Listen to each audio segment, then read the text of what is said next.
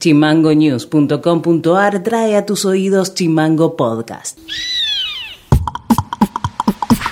Hola, ¿cómo están? Este es el resumen informativo de este día jueves 25 de noviembre. Y estas son las tres más de Tierra del Fuego. El secretario de Tecnología y Comunicaciones informó sobre el avance de la licitación para la compra del equipamiento que permitirá iluminar la red de fibra óptica provincial, donde a partir de la compra, la provincia deberá estar equipada en 30 días para ser colocado y puesto en funcionamiento. Además, se avanza en la red complementaria para conectar los edificios públicos de salud, seguridad y educación y se prevé que antes del inicio de las clases del año 2022 estarían operando. El servicio va a quintuplicar la capacidad, la cual comenzará con 400 megas.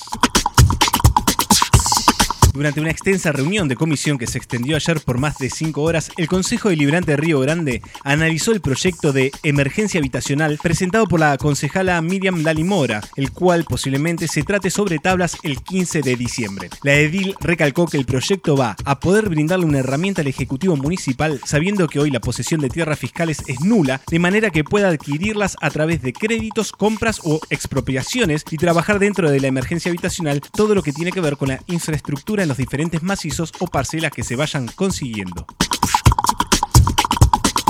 Luego de las elecciones hubo cambios en el gabinete municipal de Ushuaia, donde la semana pasada la titularidad del Instituto Municipal de Deportes la asumió Guillermo Navarro tras la renuncia de Camilo Gómez. Y ahora, por decisión del intendente, la jefatura de gabinete de la municipalidad quedará a cargo de Omar Becerra ante la salida de Mario Daniele y el cargo que ostentaba Becerra, la Secretaría de Relaciones Parlamentarias y Articulación Política, pasará a ser responsabilidad del ex secretario de Medio Ambiente, Damián de Marco. Noti Audio.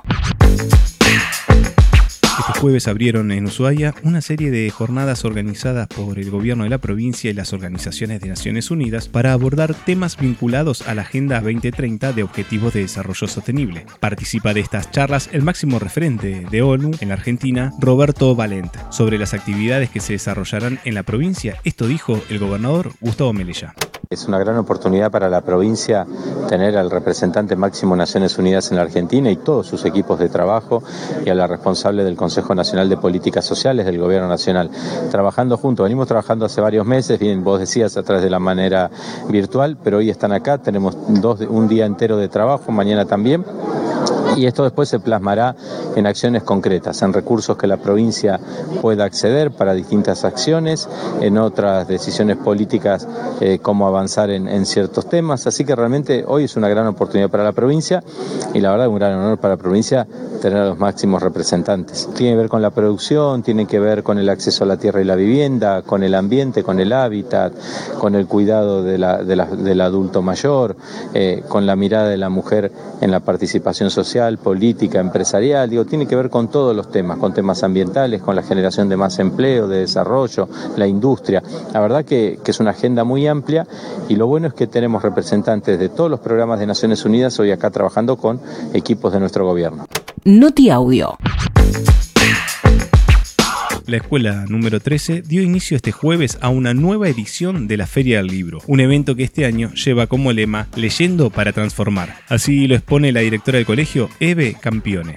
La vigésima sexta Feria del Libro este año es distinta por el contexto de pandemia que nos ha tocado vivir y es para nuestros niños y para nuestros docentes. Así que es una feria distinta, este año el lema de la feria es Leyendo para Transformar. En realidad, eh, en este contexto justamente nos hemos dedicado a leer para transformar, justamente por el motivo que nos ha tocado vivir con la pandemia. Hemos aprendido de burbujas, de trabajo en burbuja, de, este, de usar eh, sanitizantes, de, de resguardar nuestros alumnos con mucho cuidado eh, de usar el barbijo, de, estar acompañándolos justamente en este contexto y con todas las medidas y protocolos este, para nuestros alumnos. Entonces, eh, hemos aprendido mucho más y nuestros alumnos han tenido la posibilidad de conocer, bueno, y poder aplicarlo en sus escritos, porque también tenemos un libro en este momento digital que ellos pudieron realizar con los escritos de primero a sexto grado. Y esto ha sido todo por hoy. Seguimos en Spotify como Chimango News y escribinos vía WhatsApp al 2901 6506 66. Nos reencontramos mañana. Chau. Chimango Podcast. Conducción: Federico García. Diseño y redes: Micaela Orué. Seguinos en Facebook, en Twitter e Instagram como chimango.news.